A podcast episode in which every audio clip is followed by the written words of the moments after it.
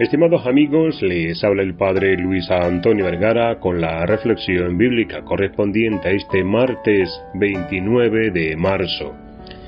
El Evangelio está tomado de San Juan capítulo 5 del 1 al 3 y del 5 al 16. Este Evangelio de hoy nos narra la curación de un enfermo en la piscina de Bexaida. Aquí vemos el poder de Jesús contra el mal y que siempre nos quiere ver sanos.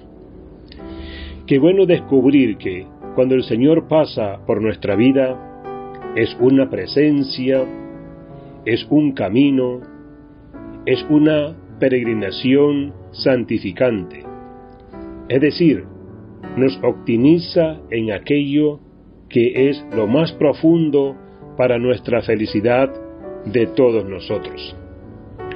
Él nos ayuda a que la vida tenga sentido, pero además, al mismo tiempo, su paso también nos da la alegría, nos devuelve la esperanza, nos optimiza en la capacidad de poder resolver todo aquello que nos hace sentir muchas veces que estamos cuesta abajo, sin sentido de la vida, cuando nos podemos sentir desorientados, perdidos.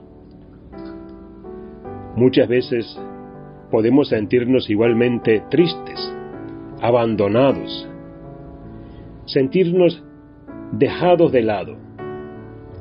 Qué importante saber que Dios siempre está con nosotros, que nos hace compartir en toda su suerte. Nos lleva por la cruz y nos prueba,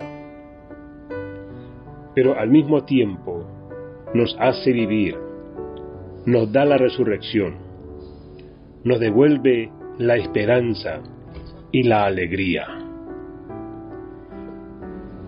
Tengamos siempre confianza en Jesús, como lo tuvo la gente del Evangelio de hoy que hemos escuchado. Que Dios les bendiga a todos.